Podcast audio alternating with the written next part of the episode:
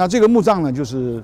有一部分是属于西班牙人的墓葬，所以这墓葬它要挖下去，要埋葬这些死者呢，所以它要挖深，所以它会从表面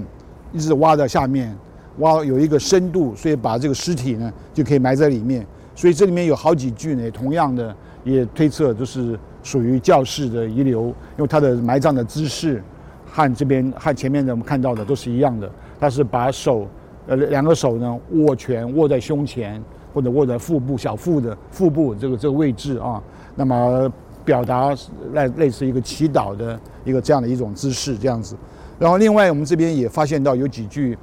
完全不一样的墓葬的埋葬的方式啊，刚刚讲过了，它有的是曲肢的啊，它的头的方向也不一样啊，所以呢，这些我们推测就是原住民的，那么它可能是更早埋在这边的一些原住民墓葬，那么然后没有被挖除掉，就还保留在这个位置上面啊。